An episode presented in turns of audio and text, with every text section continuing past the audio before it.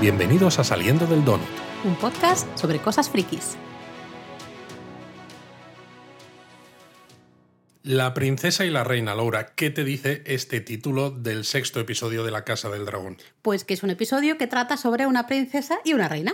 Muy bien. Y hasta aquí el donut de hoy. No, este sexto episodio, como dices tú, de La Casa del Dragón, pues eh, efectivamente nos muestra esa princesa Renira, ¿eh? tu amiga Ramira, y esa reina, la reina Alicent, pero 10 años después. Vaya salto. ¿eh? Damos un gran salto temporal y ya por fin decimos hola, justamente. Hola, ¿qué tal?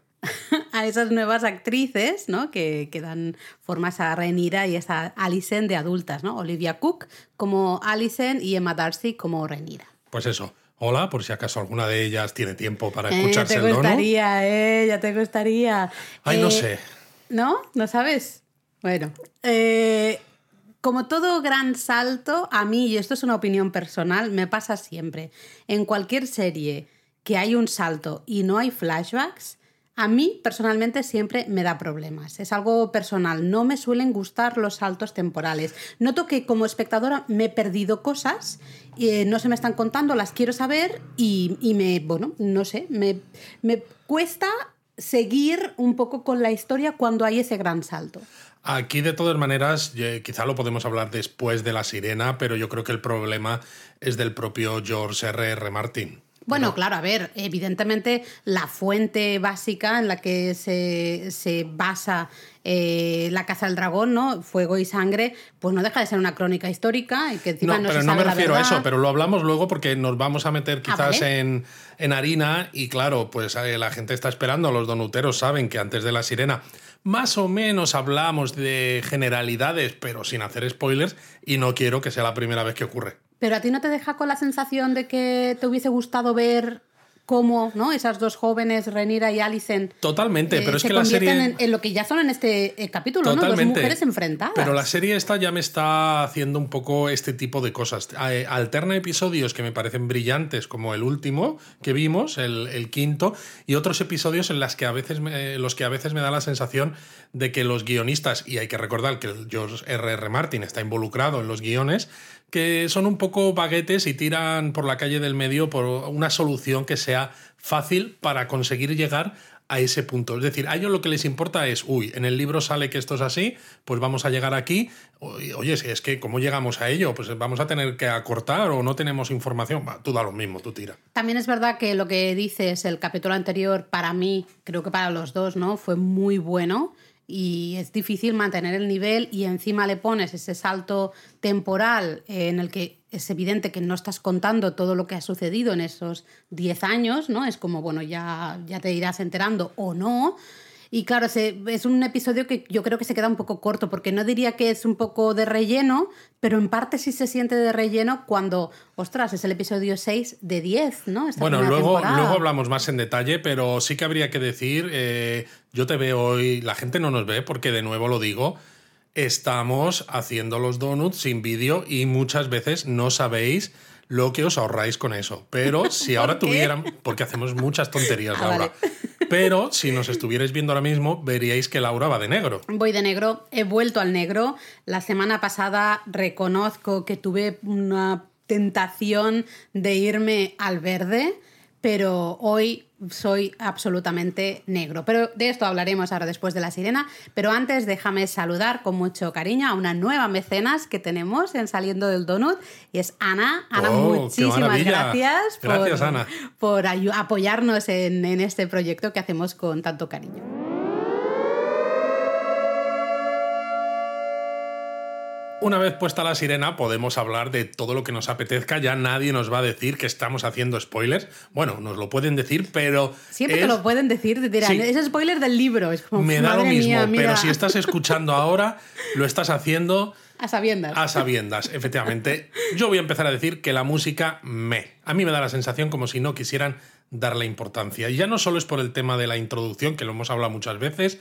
El tema del final con las letras de crédito también se le da como muy poca importancia. La propia música en el resto del episodio. No hay escenas de estas que sean épicas, donde básicamente Donde lo único que escuches sea la música y digas, madre mía, el temazo. También creo que la estrategia que, por ejemplo, ha seguido Amazon, ¿no? Amazon sería, supongo, con los anillos de, de poder, es muchísimo mejor, porque los anillos de poder sí que han sacado al menos eh, como un digest, ¿no? Un, un No, no, los anillos de poder lo que están haciendo es la leche, porque han Bueno, lo van sacando semana a semana, van sacando los de cada episodio. Exacto, Pero han sacado antes, un- el, el álbum genérico Eso que es, se eh. está en todas las plataformas. Eso es lo que iba a decir, ¿no? Justo antes de que se estrenara la serie, ya tenías ese álbum genérico con las mejores canciones, ¿no? Los mejores temas. O los de- temas generales que el propio compositor considera que dan entidad a lo que es la temporada completa. Eso es, ¿no? Y creo que esa estrategia está funcionando mucho mejor. Bueno, y sobre todo con lo que decías tú, es que luego la propia Amazon Music tienes eh, álbumes de cada episodio, con Sí. toda la música que sale en el episodio, que a mí me parece, para los que estamos muy metidos con estos temas de la música y demás, es una cosa brillante. Es que además creo que va muy bien porque escuchas la música y luego ves el episodio y hay ciertos temas o ciertas notas que ya a ti te transportan porque ya has escuchado esas canciones en Spotify, yo escucho todo en Spotify, ¿no? Donde sea que, que escuches la música, ya las tienes interiorizadas. En cambio, aquí no está pasando, ¿no? Como también pasa, por ejemplo, en Marvel, pasan en otras factorías, supongo que esperarán a que haya terminado la primera temporada para sacar toda la música. Porque se dice que los títulos pueden ser spoiler y entonces pues como que normalmente no se saca antes. Y he de decir que a mí la estrategia que ha seguido los Anillos de Poder de sacar la música antes de la emisión del primer capítulo me parece brillante, me parece mucho mejor. Luego hay que decir también que en general los efectos especiales de este episodio a mí me han parecido muy reguleros, especialmente en las escenas que deberían haber sido más espectaculares con dragones, porque hay una escena con Lena y Daemon, ¿no? Cada uno con su dragón, que, que debería haber sido súper potente, porque es eso, ¿no? Unos vuelos maravillosos cuando están en pentos y demás, y- y- y era muy poco creíble. Yo me bajo ya, lo tengo que decir. ¿Del Mira, dragón? Sí, me bajo del dragón porque prefiero que no me enseñen a dragones volando con sus jinetes, ¿eh? Eh, porque es que de verdad que es terrible. Yo desde que un día aquí en el Donut dijiste que casi, ¿no? Que Demon parecía que estuviera en un toro mecánico de esos de feria, solo puedo ver eso porque es tal cual. Y en el episodio de hoy ha sido como un poco de vergüenza ajena, de decir, mira, por favor, no, enséñame a los dragones en el foso de dragones o los dragones Sí, pululando que ahí por no han ahí. cantado tanto, ¿verdad? Ahí están bastante bien, pero en el momento que les pones volar, y no, no solo volar, sino volar con un jinete, ¿no? Con, con eso, el jinete encima, buah, eso canta que, que vamos, yo- Canta yo, la no puedo, eh. no puedo más, no puedo más. Pero bueno, vamos a hablar un poco de las tramas argumentales o más que tramas, casi que en este episodio son eh, relaciones dos a dos a veces Sí, entre casi, casi, personajes. ¿no? Bueno, ya se empiezan a ver más, de una manera mucho más clara esos dos bandos, ¿no? Justamente hablábamos al inicio, negro y verde, pues se empieza a ver mucho más claro, porque empezamos justamente con esa relación de Renira y Alicent ya adultas, esas nuevas actrices que tenemos, eh, y vemos que la relación está totalmente rota, ¿no? Entre ellas. Empieza muy heavy el, el episodio porque tenemos a Renira que está en el parto de su, luego vemos que será el tercer hijo, ¿no? Ya tiene a Jaqueris y Luceris. Si me hago un lío con los nombres, ya, Ya- sabéis que soy. Yaceris, ¿no? Yaceris, Yaceris, sí, debe ser porque es AE, con lo cual Yaceris. Eh, pero yo tengo Jace, creo que le, ¿no? Los apodos son Jace y Luke, que los prefiero. Eh, y ahora le nace este tercer hijo, también un varón y también de pelo oscuro. Todos ellos muy parecidos a Harwin Strong, ¿no? El hijo de la mano de- del rey y capitán de la guardia de la ciudad, que además es un personaje que está, lo veremos, siempre al lado de Renira y sus hijos. Es decir, blanco y en botella, en este caso negro y en botella. Muy bien.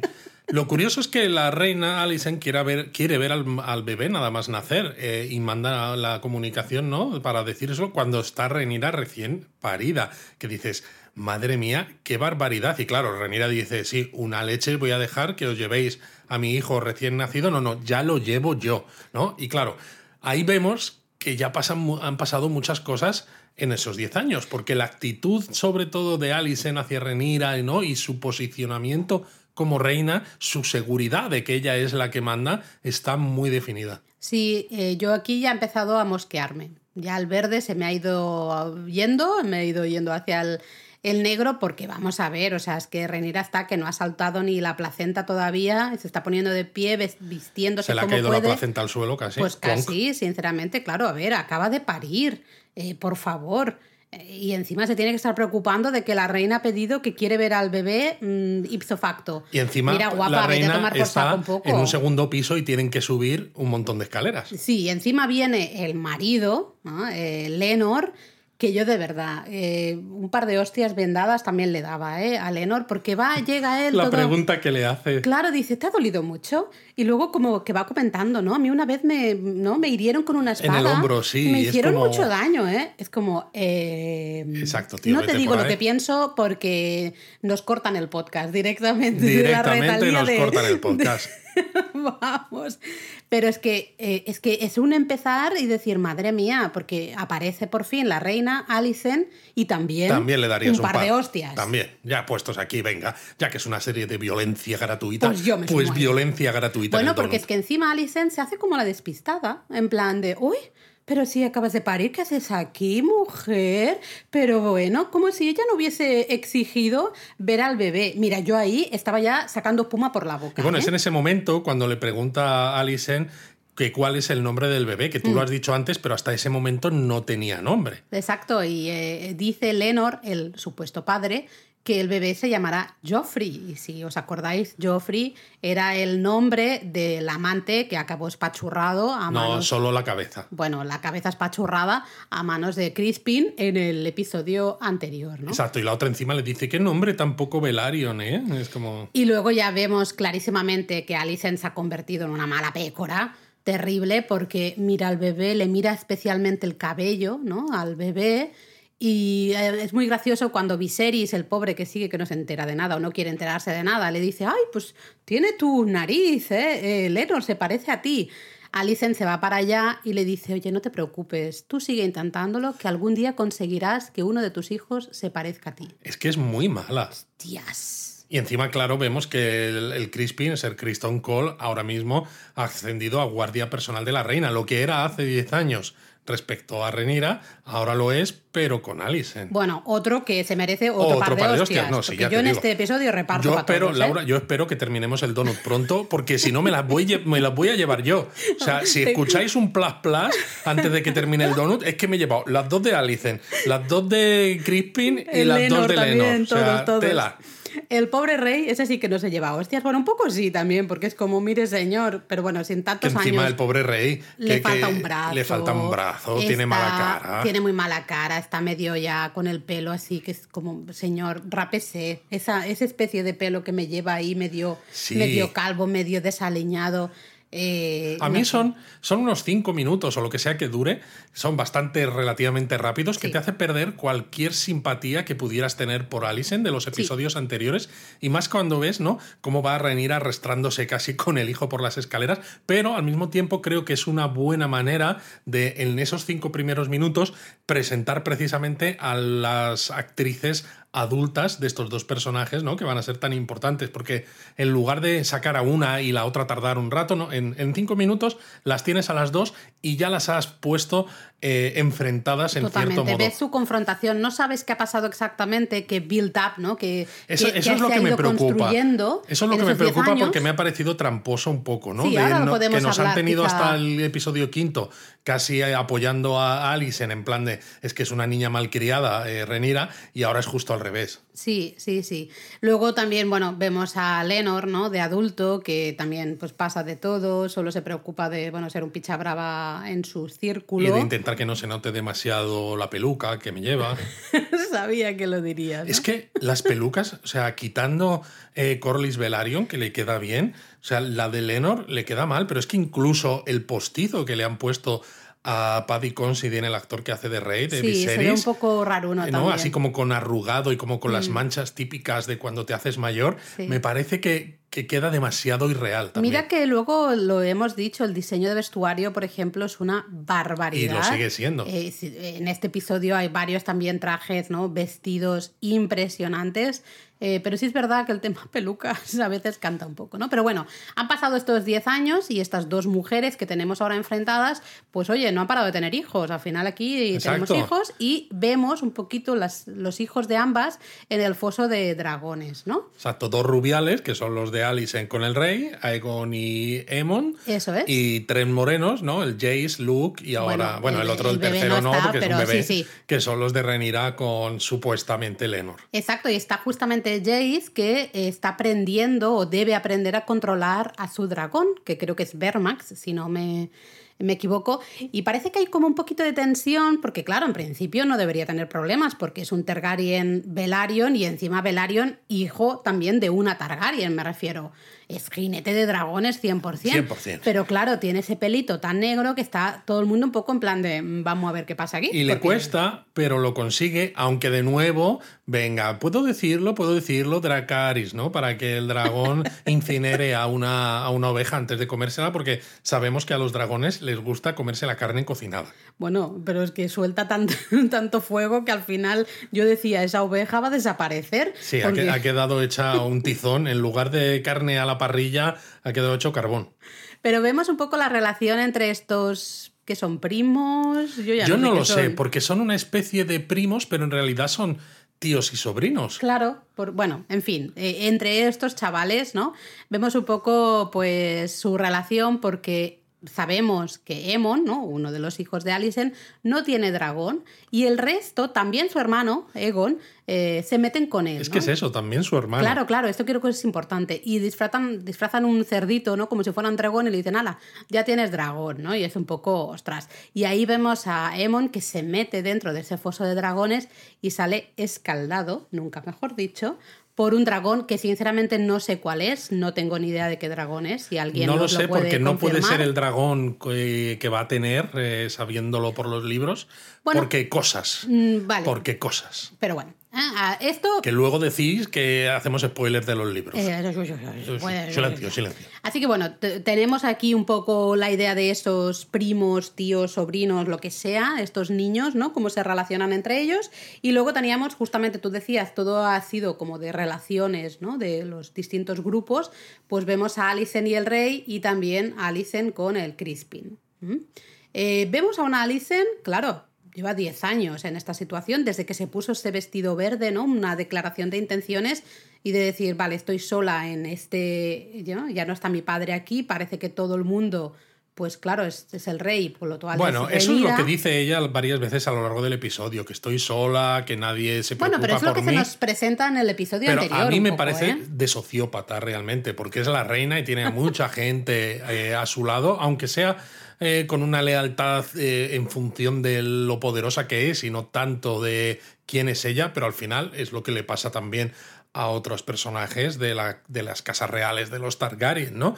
Y creo que el estar todo el día dando pena de, oh, que sola estoy, que sola estoy, cuando es eso, es, es una manipuladora, es una, no sé, mentirosa. Bueno, de hecho el rey le prohíbe, ¿no? Casi que hable de ciertas cosas, pero e, ella he de decir, está ahí R molestando a ese pobre anciano mientras está montando su Lego, su maquetita. Hombre, es que molestar a alguien que está montando una maquetita, yo me siento identificado, eso es muy grave. Pero es verdad que Viserys eh, se nos, queda claro, aquí no nos, no nos muestran nada nuevo, ¿no? Llevamos desde el primer episodio diciendo Viserys es un rey como muy débil en el sentido de que no sabe enfrentarse a la verdad, a la verdad que encima que duele. No sé si es tanto que es, un, que es débil, sino que para él la familia es lo más importante y tiene esa lealtad a la familia. Y ahora mismo Alison es su familia también, en cierto modo, con lo cual no quiere que diga ciertas cosas. de sus hijos. Justo, justo, no quiere que diga ciertas cosas, pero aunque ella lo haga, tampoco va a ser especialmente duro.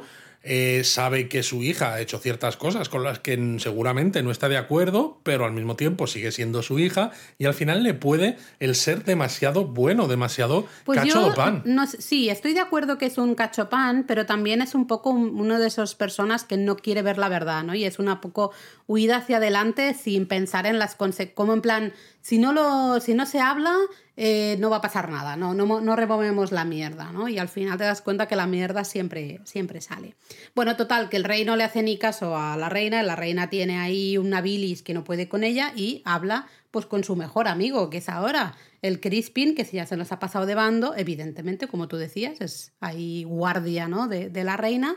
Y el Crispin también bueno, dice unas frases además criticando a Renira eh, que son brutales. Súper fuera, super fuera de lugar, ¿no? Porque dice que Ramira, bueno, Renira es como una araña que succiona a su presa hasta dejarla seca, ¿no? Algo así. Sí, sí, sí. Luego, luego como que da estás marcha hablando atrás. De, la, princesa, la heredera al trono, ¿eh? Por eso, luego de, uy, me he pasado y tal, pero luego Alicent dice, tengo que creer que al final el honor y la decencia prevalecerán, que a mí me hace mucha gracia, porque todo esto de honor y decencia tiene validez cuando le interesa a ella y al Crispin, pero luego ella es capaz, ¿no? Y Crispin también de hacer otra serie de cosas que no tienen nada de, honorables ni de decentes, ¿no? Pero entonces esas ya están justificadas. Y de hecho, claro, surge la duda, que no sabemos porque no se dice en ningún lado y en la serie no creo que nos lo vayan a mostrar, pero la duda la van poniendo ahí de si la reina estará aliada con el Crispin. Claro, acabará aliada con él o ya lo está o... Bueno, en fin.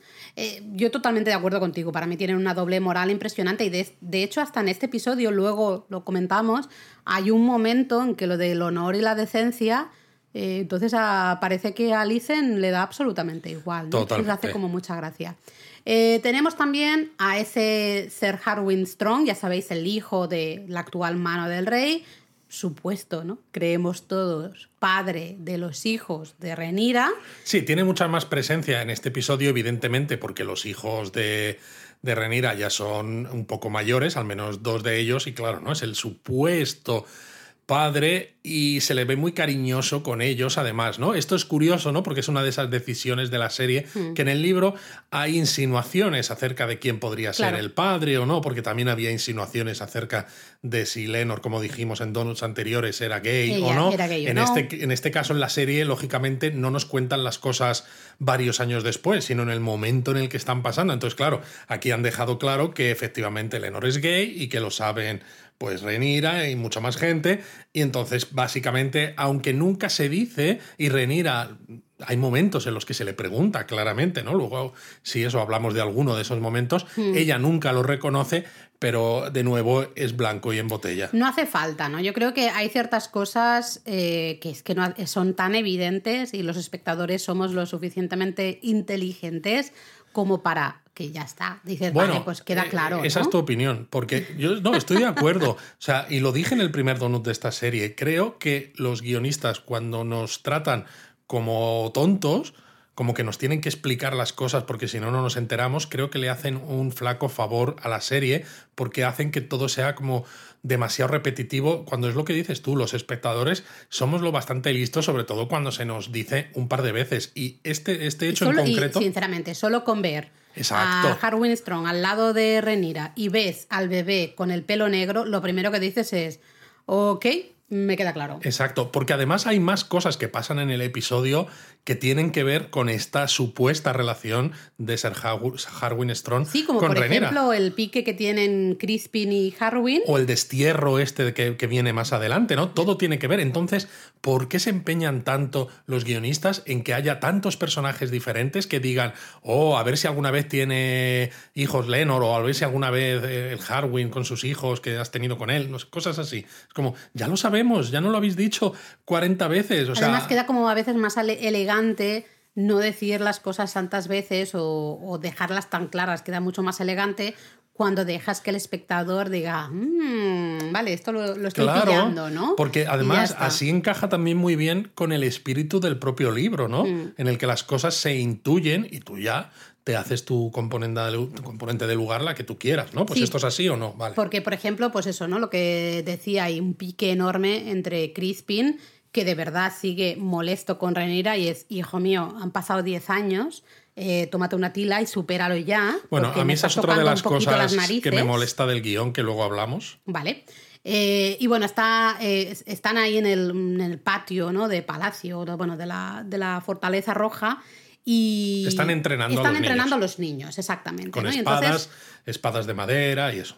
Y Harwin es un poco que se pica un poco porque dice, oye, pero parece que mm, haces de más a unos y de menos a Claro, otros. parece que ¿no? solo estás entrenando a los hijos de la reina y no a los de Renira. Y claro, el otro dice, oye, te involucras mucho y te preocupas mucho como, no sé, como si fueras un primo o un familiar o un padre o al revés, ¿no? Dice Sí, como, si fuera tu hijo. o algo así. Y entonces es cuando el otro se lía puñetazos con él. Eh, Claro, pero dice, vamos a ver, si es que ya lo habíamos pillado, gracias, no hace falta que me, que me lo vuelvas a, a decir. Y ¿no? sobre todo a mí me molesta porque esto hace que le expulsen a Sir Harwin Strong de la guardia de la ciudad. Y me, hace, me molesta porque me da la sensación de eso, que los guionistas, y hay que recordar que el propio autor del libro está involucrado como guionista, que son vagos. Porque sí, todo esto encaja en que la trama avance como ellos quieren. Pero como espectadores, en el episodio anterior vimos a Crispin eh, que no le pasaba nada a pesar de que había reducido a pulpa la cabeza del amante de, de Lenor, ¿no? Claro, Y- pero hay una parte que sí que es distinta porque ahí intercedió la reina. No, Laura, pero es que la reina intercede cuando él se quiere hacer Lo el, sé, el lo sé, seppuku. lo o sea, sé. el ¿Cómo llega hasta el solito ahí, hasta claro, el Es árbol, que ¿no? está en un salón de banquetes el día que se inician los festejos de la boda de Renira, rodeado de nobles, de casas de todo poniente, etcétera. Le has reventado la cabeza a otro pollo. Y sales de ahí por tu propio pie cuando está todo rodeado de guardias también. Es como, no Bueno, tiene ningún sentido. Justamente esto lo comentamos en el donut anterior, ¿no? Que dices, ¿cómo llega hasta ahí? ¿Por qué nadie no lo hemos visto? Vamos a suponer, tenemos que suponer que le redujeron también a Crispin en su momento, pero le dejaron Es que no tiene tranquilo, de manera solitaria, ahí en el, en el jardincillo ese lateral, ¿no? No sé. Bueno, otra escena interesante es la conversación que tiene Alicent con su hijo mayor, justamente con Egon. Eh, interesante también cómo comienza esa escena, ¿no? Sí, porque está Egon desnudo en el alféizar de la ventana y se está masturbando, que supongo que querrá pues que la gente que esté por abajo piense que las palomas han cagado. Esa no. ventana ha visto muchas cosas. Esa ventana, pobrica mía, yo diría que es la misma ventana eh, desde la que se tiró el pobre Tommen en Juego de Tronos, o desde que la. también, ventana desde la que Cersei, ¿no? Su madre estaba ahí con su vinito en la mano viendo un poco el mundo arder en ese brillante episodio también. Esa ventana ha visto demasiado, pobre ventana, de verdad. Me da mucha pena. A mí la escena, fíjate, eh, creo que es un poco gratuita, ¿no? Porque como aquí no hay grandes desmembramientos, ni se reducen soldados a pulpa como en el anterior, ni hay escenas en burdeles, ¿no? Donde la gente salga haciendo de todo y tetas, culos, eh, genitales y demás. Es como tenemos que sacar algo que sea Juego de Trono, porque si no nos van a decir que nos estamos ablandando. Pues fíjate que a mí me ha hecho gracia porque en ese momento justamente no se ve a Alicent ahí incómoda, pensando en la decencia y el honor. ¿no? Ah, no, no le dice nada al hijo respecto a eso, ¿no? Claro. Absolutamente nada, o sea, solo la decencia, solo para algunas cosas, casi parece eh, que solo decencia para ellas, ¿no? A ellos como que se les permite todo, o al menos a su hijo le está permitiendo todo, ¿no? Estar ahí arriba, arriba de, de la ventana, eh, dándole a la caña, o sea, mm, no lo entiendo. Sí, pero lo interesante es la conversación que tiene con su hijo, porque Por es un poco la versión, ¿no? Madre-hijo de la conversación que hablábamos en el donut anterior que tiene Otto con ella, Mm. cuando ya todavía, ¿no? Diez años antes de padre-hija, ¿no? De. Es que mm, eh, se te está yendo la cabeza, tú te crees que porque sean tus primos, sobrinos, lo que sea, que podéis estar de buen rollo, pero tú eres el hijo primogénito del rey, porque los otros son hijas, no cuenta, y tú vas a ser el que la gente va a querer como rey, y si tú no eres el rey, y lo son, lo es el, el otro pibe, el Jay- Jaycee, Jakey o como sea, Sí. pues es que tu vida va a correr peligro. Eh, totalmente, además, claro, le dice, ¿no? La gente de Poniente te apoyará simplemente porque eres el hijo varón del rey, el hijo mayor, ¿no? Y Varón precisamente por ser el hijo varón mayor del rey, si el otro es el que sube al trono, lo que va a querer es quitarse de en medio posibles contendientes. Pero claro, al mismo El tiempo, otro que te refieres a Ramira, ¿no? el, el- el- el- no, el hijo de Ramira. Ah, vale, no, no, claro, pero primero tiene que ser reina. Sí, sí, está claro.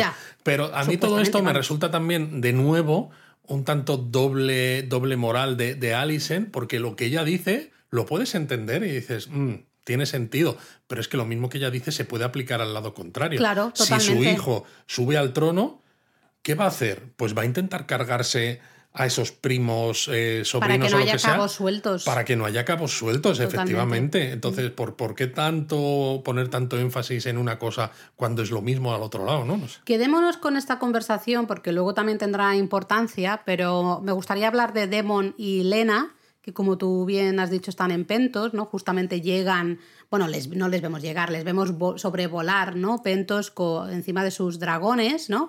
Y vemos que a Demon está, eh, como está sobre Caraxes y Lena está finalmente sobre, sobre Veigar, ¿no? Que nos lo, claro, nos enteramos porque se lo cuenta su hija, ¿no? Después de que eh, la hija todavía no tiene un dragón, entonces Lena le dice no te preocupes, a veces te puedes juntar con un dragón cuando ya eres mayor, yo lo hice con 14 años, nos enteramos así, ¿no? Pero es Que una también pena es un poco triste porque mucho- Veigar ahora mismo, después de que ya muriera Velaryon, que era el gran dragón ¿no? que había llegado de Poniente, es el dragón más grande que queda y uno de los, de los que había del rey eh, de Egon el Conquistador. Claro, es uno de los tres dragones como entre comillas originales. ¿no? Efectivamente, ¿no? Eh, Entonces, que Elena muy desapercibido sea jinete de dragón, de este pedazo de dragón, y que se cuente como de pasada, a mí me parece muy triste cuando encima la serie se llama eh, La Casa del Casa Dragón. del Dragón, que sí, de nuevo decimos, es por los Targaryen y tal, pero coño, que los dragones son importantes supuestamente en esta serie. Me ha dado mucha rabia y es de las cosas con las que, bueno, lo decía al comienzo, tengo muchos problemas siempre cuando hay este tipo de saltos temporales porque me da rabia perderme cosas que a lo mejor entiendo que los guionistas no sabían muy bien cómo ponerlo, pero creo que un episodio más entre medias y que el salto no hubiese sido tan grande, a lo mejor yo, no sé, me hubiese gustado más. Me da mucha rabia no haber que, visto a Lena un poco más. Sí, sinceramente. sinceramente, toda la historia de Demon y Lena Ah, en Pentos. Es que no tiene Es casi de relleno absoluto. ningún sentido, porque básicamente nos muestran a un Demon taciturno estudiando en la biblioteca de Pentos, que no le hace caso a nada ni a nadie, que no quiere estar metido en temas políticos ya, que dices, este no es el Demon que Bueno, conocemos. supongo que es un poco la cosa de no sé realmente cuál es mi lugar, ¿no? Y se da cuenta, claro, la última vez que le vimos, eso Claro, también es un problema. La última vez que le vimos estaba en, en esas en esa fiesta, ¿no? Para las nupcias de, de Renira. Y ahí él llegó con esa pose chulesca. Entonces no encaja muy bien que 10, vale, han pasado 10 años, pero no nos han dicho absolutamente nada de qué ha pasado en estos 10 años para que ahora estén pentos Es que lamentándose un poco de su situación. Es que a eso me refiero, o sea, en la, la evolución del personaje no encaja en no, absoluto. No, para nada. Eh, le vemos eso, ¿no? Vemos que tienen ya dos hijas gemelas, Bella y Rena. Bueno, vemos a Lena que está embarazada, que por cierto, guapísima. Sí, sí, eh, de lo que era una niña en el episodio aquel que nos dio mal rollo, pero ha crecido, ha crecido muy bien, ha sí crecido señor. muy bien. Eh, y bueno, la mujer, ¿no? Lena, le vemos que quiere volver a Marcaderiva, ¿no? Quiere dar a luz a su, a su nuevo hijo o hija en Marcaderiva. Mientras que los, los de Pentos lo que quieren es que se queden allí Mm. y que les iban a regalar ese palacio, que les iban a dar tributos, porque claro, como tienen dragones, quieren que los protejan contra la triarquía que vuelve a la carga, porque claro, ya no está. Han pasado 10 Daemon, bueno, más y, de 10 claro, años. Y Demon ya no está, ¿no? Como líder o rey de los eh, peldaños de piedra, y encima se han aliado los de la triarquía con Dorne. Mm, Que Dor siempre están dando por saco. que siempre están dando por saco y que luego además esto va a tener va a haber una frase luego también relacionada con esto pero es eso pasa de todo Demon no se queda ahí y llega el día del parto Vemos a Elena en el parto. Re- el parto a mí me ha recordado muchísimo al parto de Emma. Sí. Eh, terrible porque el médico vuelve a decir, ¿no? no se no puedo hacer nada el niño no sale No sale, podría intentar, pues eso, eh, cortar a la madre para sacar al bebé. No puedo asegurar que el bebé mm, salga con vida y a la madre, desde luego, no la salvo. que a mí ¿no? también me parece muy curioso han pasado cuánto a lo mejor 20 años desde la muerte de Sí, Emma quizá un poquito menos, pero que sí, más se o le menos. hizo a la reina que no es a una cualquiera a la reina se le hizo una, un procedure, ¿no? un procedimiento médico de rajarle y demás, y nadie ha investigado nada de, oye, pues vamos a ver cómo se puede hacer esto, porque se ha visto que hay ocasiones en las que puede ser necesario. Es como, da todo igual, no encaja nada tampoco con la. O sea, no sé, no me encaja. A mí lo que me ha hecho gracia es que mientras el médico y Demon están ahí hablando, vemos a, a Lena, bueno, no vemos, suponemos que Lena se levanta, chupichú, a pesar de que está en pleno proceso de un parto. Y que está rodeada de matronas. De rodeada de matronas, nadie la para, pero ella se marcha. Con el niño ahí prácticamente casi cayéndole. Eh, bueno, no, porque justamente no sale, pero. a lo mejor se ha quedado a medias. Eh, pero claro, es como. No, no se entiende, de golpe la vemos delante de su dragón, ¿no?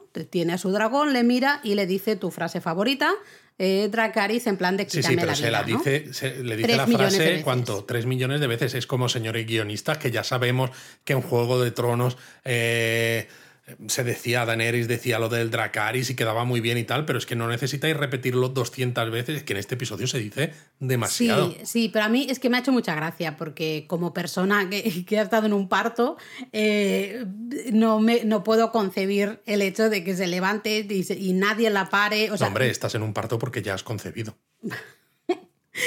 Pero entiendes lo que quiero decir, ¿no? Es como, a ver, esto es demasiado simplón. No termino de entender eh, cómo se ha escrito esto y a quién le ha parecido que esto tenía algún tipo, algún tipo bueno, es para mostrar esa tragedia, ¿no? Porque luego, claro, cuando el dragón al final dice, mira, si vas a seguir aquí dándome por saco, venga, vale. Bueno, se supone que el dragón la mira, ve la desesperación en ella, el dragón, claro, no quiere porque no es, su jinete pero al final el dragón dice, vale, pues Dracaris, pues toma, ¿no? Te, pues toma, hago un poquito toma la fuego justo cuando está Demon mirando, pero que no sé si es que está mal escrito, si es lo que pretendían o qué, pero Demon está mirando como si estuviera viendo, pues yo qué sé, pues hacer una tortilla de patatas a alguien, ¿no? En plan de, pues bueno, pues vale, pues está eh. bien, parece que tiene buena pinta, pero es como, es tu mujer, has tenido varias, eh, dos hijas con ella, ¿no? Tenías tu, tu hijo nonato, está dentro del vientre de tu mujer que está ardiendo en llamas y tú estás ahí mirando pues como si tal cosa. O sea,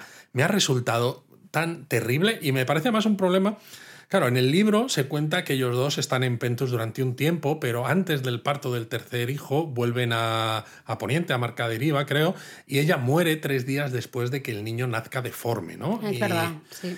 Y, muere, pues eso, ¿no? Por fiebres puerperales y, no sé qué. O sea, no, no es porque el dragón la envuelva al fuego. muere por ni nada de eso. Entonces, ya te digo, yo supongo que lo han mostrado de esta manera porque hay un desplazamiento menos que que mostrar en pantalla, ¿no? Y porque además el, tener el, a, tu marido delante y que sea el dragón el que te mata, ¿no? Porque tú se lo pides, queda como mucho más trágico. Pero tal como está hecho, a mí no me ha despertado la más mínima empatía. Es que la historia se trata tan poco y lo que decíamos al inicio, ¿no? De golpe, Demon, que es de nuestros personajes favoritos, porque lo llevamos diciendo siempre, hasta este episodio aparecía Demon y se comía al resto, ¿no? Era como un personaje, el actor Matt Smith, ostras, es que se los come con patatas a todo. En cambio aquí es que mm, como no, no entendemos muy bien este cambio, ¿no? no se nos explica, vale, sí, han pasado 10 años, ya, ya sabemos que habrán pasado muchas cosas, pero ostras, no sé, dame algo de información. Eh, de golpe les vemos ahí casados ya con las gemelas, embarazados otra vez, pero no, es muy difícil sentirte involucrado con una historia que no has visto de la que no sabes nada, porque lo último que vimos es que estaban tonteando en esas nupcias, ¿no? En esa fiesta, eh, y ya está. Y ahora de golpe tenemos que sentirnos ahí. Porque te preguntas cómo construye esto, cómo, cómo contribuye al crecimiento del personaje. Sí, es que para mí, mm, a mí me falta conocer más su historia para poder empatizar o sentirme un poco no lo sé, no lo sé. Eh, a mí no me ha dicho nada todo esto, toda, toda esta parte, sinceramente, no me ha dicho nada. Pero bueno, volvemos a la Fortaleza Roja.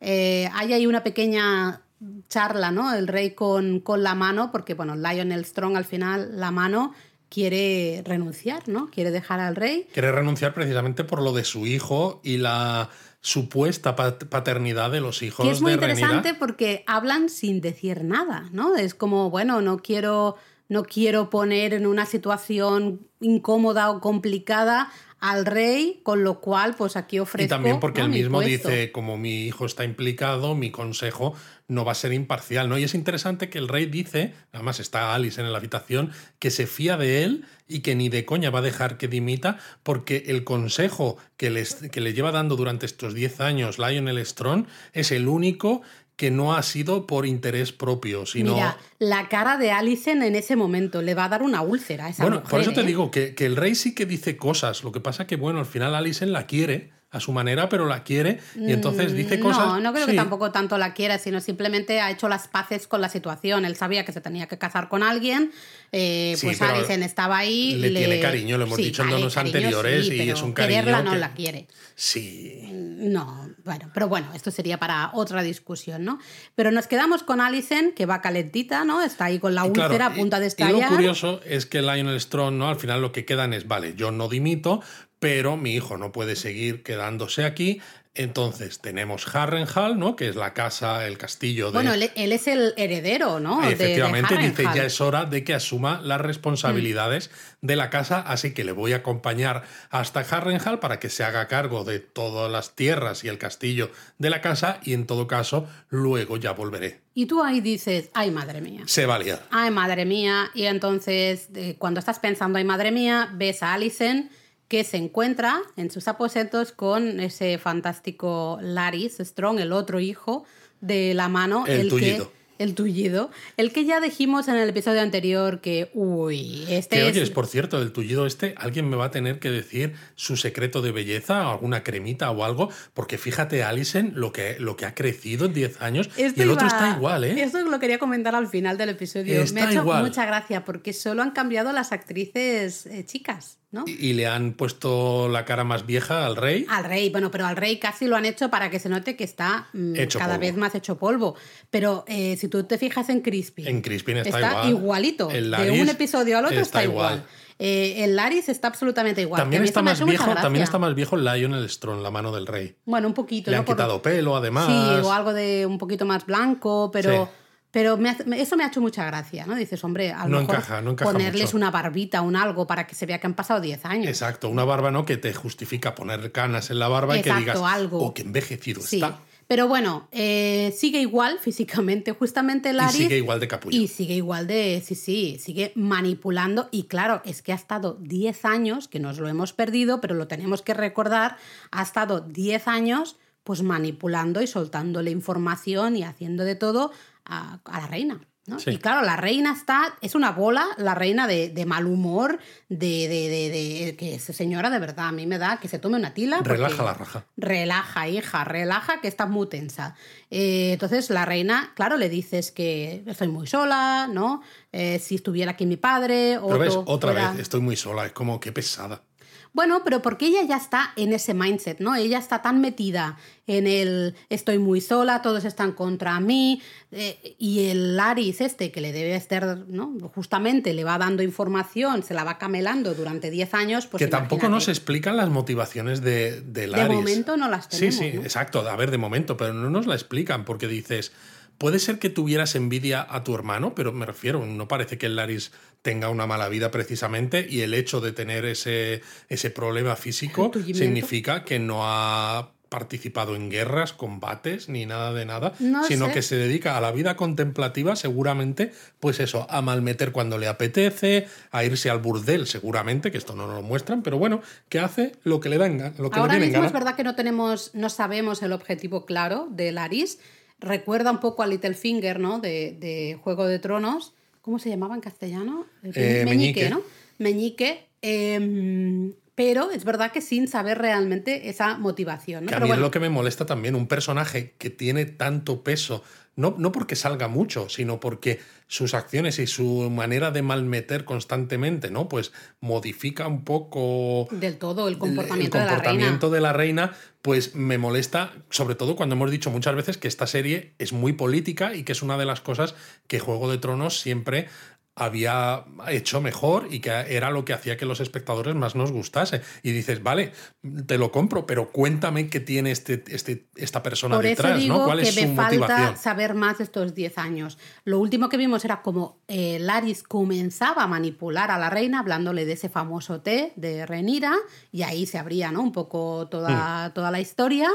Pero no hemos visto nada más. Entonces, claro, vale, nos lo imaginamos, pero necesitaríamos saber un poco más hasta qué punto ha llegado a manipular Laris a, a Alice, ¿no? Bueno, total, que eh, a- Laris básicamente lo que dice Alicent dice, bueno, tengo una excusa para liar la parda, ¿no? Y le vemos, bueno, vemos como yo, si no me, he fijado, que se ve un bastón, creo que se ve el símbolo de una cigarra. Sí, se ve un bastón con un símbolo que sinceramente Diría no, que sé, no sé qué es, pero luego vemos a unos personajes que van a llevar ese mismo símbolo en sus trajes y dices, ¿quién son estos? Pues el tío baja a la prisión y habla con unos presos que están ahí pues, por asesinatos, por lo que sea, y les saca a cambio de que hagan algo que no sabemos qué, pero como no quiere que se vayan de la lengua, pues se les se va la lengua. pues se van de Es la decir, lengua. les arranca la lengua, ¿no? Pues para que así no hablen. Y claro, luego vemos que cuando la mano del rey, este Lionel Strong y Sir Harwin, su hijo, el padre de los hijos de Rhaenyra, llegan a Harrenhal, todo parece normal, pero esos esbirros eh, que habían salido de la cárcel, presos. que se ven con ese símbolo Sí, para porque ahí sí que se ve claramente, Claramente. el... mm, ¿Cómo se dice esto? Un broche, ¿no? Un broche Exacto, que nos con forma de indica cigarra. que son parte de esa conspiración, pues inician un incendio que acaba matándolos a Harwin y a Lionel Strong y abriendo, supongo, la puerta también a que vuelva Otto Hightower. Claro, ahí Alicent, sé. cuando se entera ¿no? de todo, eh, va a Laris y es un poco en plan de que está arrepentida, ¿no? Diciendo, pero no, ¿qué has hecho? ¿no? Yo no, Yo no te quería había esto". pedido esto. Y dices, y una mierda para ti, perdón. Bueno, yo plata. creo que si se muestra más arrepentida es por cómo vamos a explicar esto, más que porque no quiera que haya ocurrido, porque es eso. O sea, te lo llevo diciendo muchos donuts. Yo a Alison no la veo nada clara, aunque nos la han presentado como pobrecita, se está dejando llevar, no tiene personalidad, la, mueven para un lado y para el otro, y es como una parte sí, pero otra parte también es ella que ha aprendido a ser muy manipuladora. Luego veremos, creo que es eh, al final del episodio, a Laris, ¿no? Justamente hablando con Alicent y es casi voz en off, que dice una frase que a mí me ha dejado, vamos, loca, ¿no? Porque dice algo así que, que los hijos son una debilidad, una locura y una futilidad o algo así, y que el amor es la ruina. Total. ¿no? Eh, y, y me ha parecido bastante fuerte porque realmente te das cuenta al final de que es tal cual, ¿no? Sí, bueno, está, Las sien- dos está mujeres- sentando los cimientos de la danza de, dra- de sí, dragones. porque las dos mujeres se están moviendo y van a seguir moviéndose por sus hijos, ¿no? Y, y al final todo, toda la problemática surge por el amor. Llámale amor, llámale Bueno, una- sexo, una- llamémosle un, como un amor queramos, ¿no? malentendido, quizás, Sí. pero bueno. Eh, y bueno, se acaba un poco el, el episodio con esa escena que a mí sí que me ha gustado mucho en el Consejo del Rey, ¿no? Que es justamente es curioso porque está Alicent en el Consejo del Rey. Exacto, que a saber cuánto tiempo lleva. Y- Eh, y, es curioso también porque discuten sobre la triarquía y la alianza con Dorne. eh, y claro, de que hablan de que Daemon, como rey, ¿no? Recordemos el episodio anterior, debería hacer algo. Pero claro, alguien dice, pero si solo ganó una batalla, ¿no? Y es como, pues es un poco de lo que yo me quejaba, ¿no? que vale que, que a lo mejor quizás es lo que dicen para meterse con él, con lo Sí, cual encaja. para hacerle Pero- de menos. Sí, pero al mismo tiempo es como, es que nos da la sensación, tal como se contó en episodios anteriores, que lo que decían que hemos estado dos años de combate, es que es una puñetera batalla que en cinco minutos ha quedado resuelta. Y justo en este episodio básicamente dicen eso mismo. Pero bueno, es el problema de que han pasado 10 años, no se ha tocado eh, el tema, ¿no? No se ha ido a peldaños de, de De piedra. piedra. Siempre digo peldaños de tierra, peldaños de piedra. Bueno, yo digo escalones a veces, o sea. Ah, bueno, vale. Em, no, en fin. eh, pero lo importante aquí de esta escena es que eh, eh, Remira, iba a decir Ramira, de verdad, yo no puedo, ¿eh? Básicamente le pide disculpas a Alicent, ¿no? Y dice, vamos a enterrar el hacha de guerra y le ofrece casar a su hija con el primer hijo de Alicent y así no, ya... al revés. Casar a la hija de La hija- Alicent. No, Sí, no, Elena, ¿no? Es, es la hija de Renira, ¿no? pero si Ranira solo tiene hijos varones. Ah, cierto es. Entonces, claro, ofrece casar a la hija Es verdad, es de. Alicent con su primogénito. Cierto, cierto, porque cierto. además de esa manera será reina también, porque su primogénito será rey después de, de Renira. Y de esa manera reinarán en conjunto, que es lo que le dice, y unirán las dos ramas de la familia, por así decirlo. Y dejaremos eh, de tirarnos trastos a la cabeza y seremos todos felices y comeremos perdices. El rey solo le falta mm, dar saltitos por ahí. Exacto, dar palmas con las No, orejas. Porque no puede, no, no puede dar palmas Luis porque le falta un brazo. Eh, y no puede dar saltitos porque no le aguanta el cuerpo. Pero vamos, le está hiper feliz y plantea, mira qué bien, ya está, solucionado todo, venga, Dios muy buenas. Que es como, mm, señor, usted no se está Usted no sabe lo que está pasando. Porque, bueno, vemos a la reina eh, salir, ¿no? En plan, bueno, casi se, se siente insultada, ¿no? Y de hecho le dice a Crispin justamente eso, de que, ay, es que estoy muy sola y que esta de qué vez. va, en fin, que está hiper, hiper odiable, ¿no? Eh, que por cierto hay una escena ahí mm, que a mí me ha parecido súper desagradable, que Renira cuando está justamente Ah, hablando sí. de esto, eh, Alison le hace como un movimiento, ¿no? De, En plan date cuenta de que, date la- cuenta, de que amiga, las date tetas, cuenta.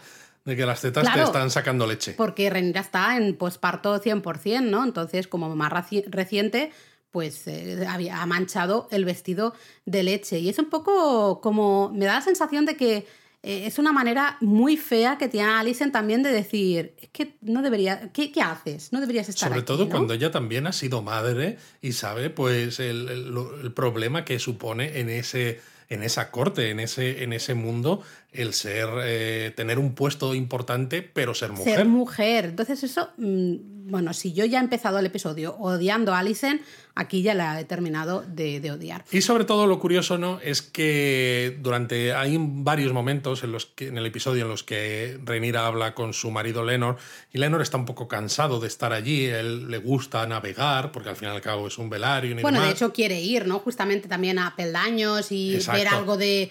hacer algo, ¿no? hacer algo. Moverse y, un poco. y justo aquí al final, eh, Renira, eh, pues bueno, sabemos que va a venir la danza de los dragones, que se va a liar parda, y le dice a Lenor que se prepare, que se van a volver a Roca Dragón, y le dice, venga, vale, puedes traerte a tu ligue, porque vamos a necesitar todos los soldados que se puedan necesitar, ¿no? O sea, Mm. que podamos conseguir, que dices tú.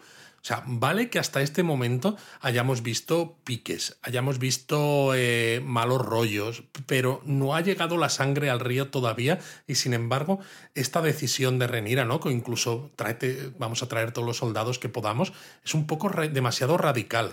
Para mí no, porque yo creo que es en este episodio en el que Renira se da cuenta de que realmente con, bueno, con cómo ha vivido su vida, las decisiones que ha tomado, eh, ha puesto a sus hijos en peligro. Realmente yo creo que aquí por primera vez se da, cuenta, se da cuenta de que ha tensionado tanto la cuerda que esta va a petar en cualquier momento. Y por eso se marcha, ¿no? Para intentar alejar a su familia de ahí. Porque de hecho vemos en un momento del episodio que uno de sus hijos, ¿no? Cuando se marcha Harwin Strong, eh, le pregunta a Renira, dice, ¿es mi padre?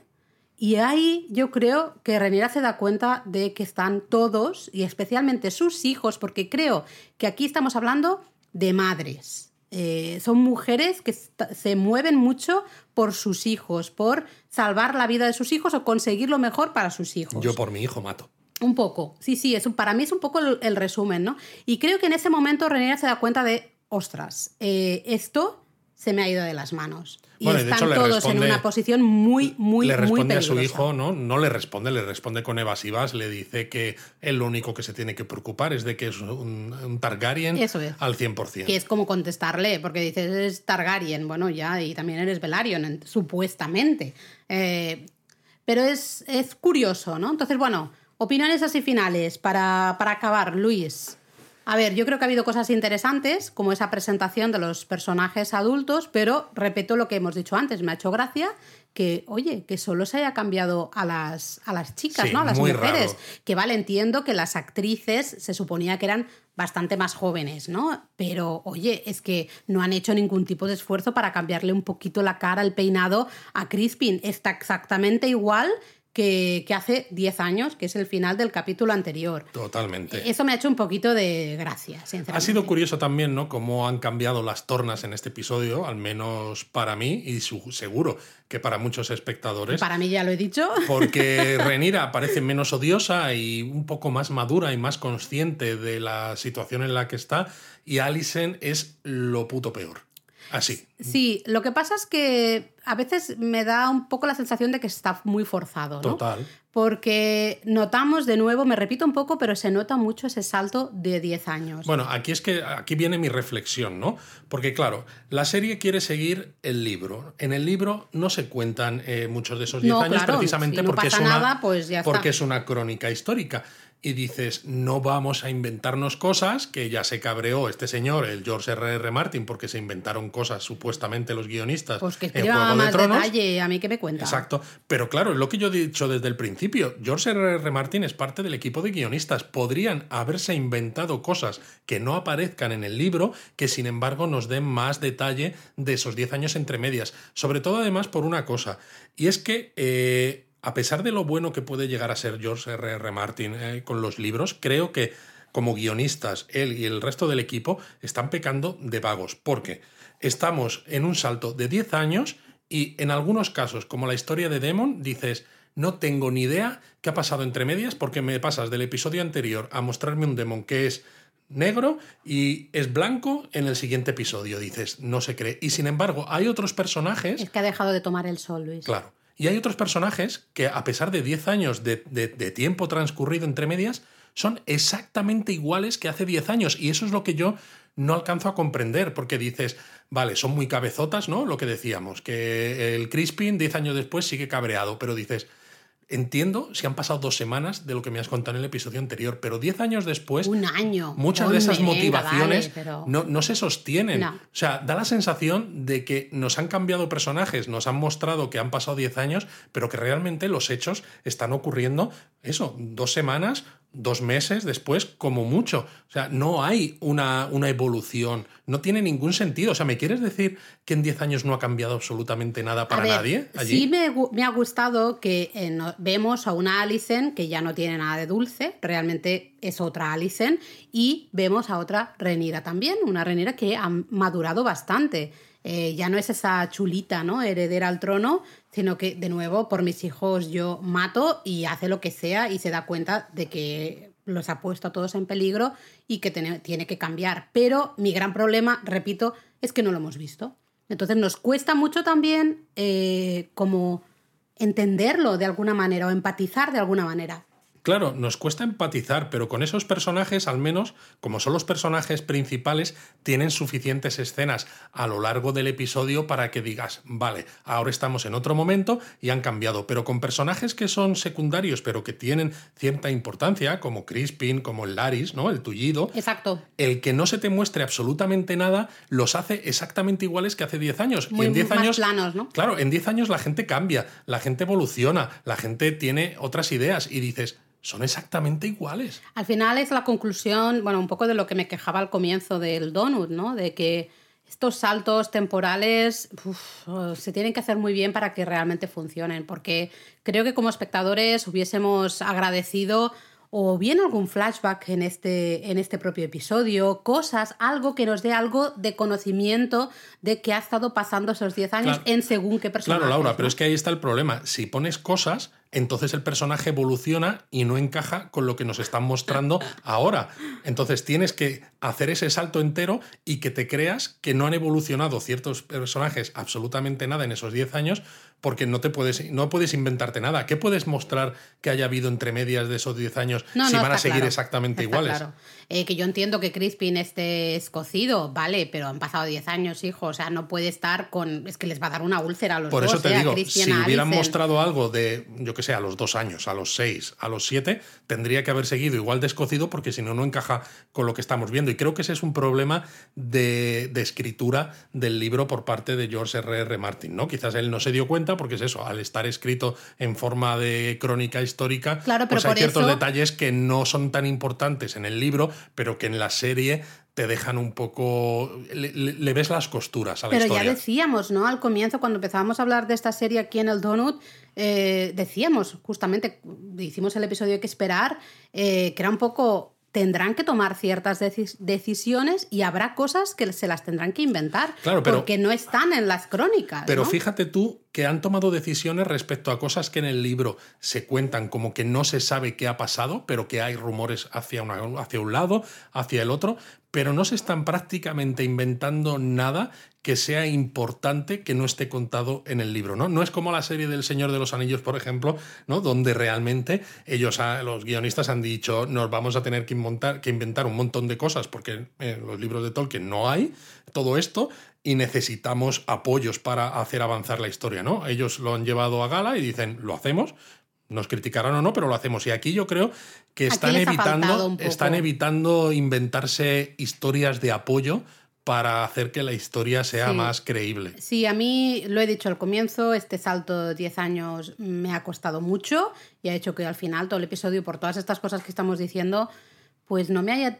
Hay cosas que me han gustado, claro que sí, pero dices, no termina, a mí no me ha terminado de, de funcionar. Luego los efectos especiales, ya lo hemos Sí, hablado. lo del que- Dracaris constantemente. Bueno, y, Y no sé si te ha pasado a ti con el tema de decorados, porque, por ejemplo, ¿no? Mm. El Palacio de Desembarco del Rey, la Fortaleza Roja, me ha, me ha gustado mucho, pero luego cuando estamos con Demon y Lena, ¿no? Eh, que antes de saber de que están en Pentos, ¿no? Se ven en el patio también de una mansión y demás, que la arquitectura me ha parecido pues que no desentonaba tanto. Entonces, no sé si han buscado cosas demasiado parecidas en lugar de, no sé, no sé. Bueno, básicamente tienes que fijarte en los tapices. Si hay tapices sexuales, pues ya sabes que estás en la fortaleza No, sí, de broma, sí, eso de sí, broma. pero que Sí, deberían, ya que está, ya que uno es Pentos y el otro es Poniente, que, que debería haber fuera sido un poco más exótico, Sí, quizá. exacto, algo que, que fuera mucho más extravagante. Y la fortaleza roja, pues más medieval, ¿no? Al final, que Eso es un poco. ¿no? Sí, sí, totalmente.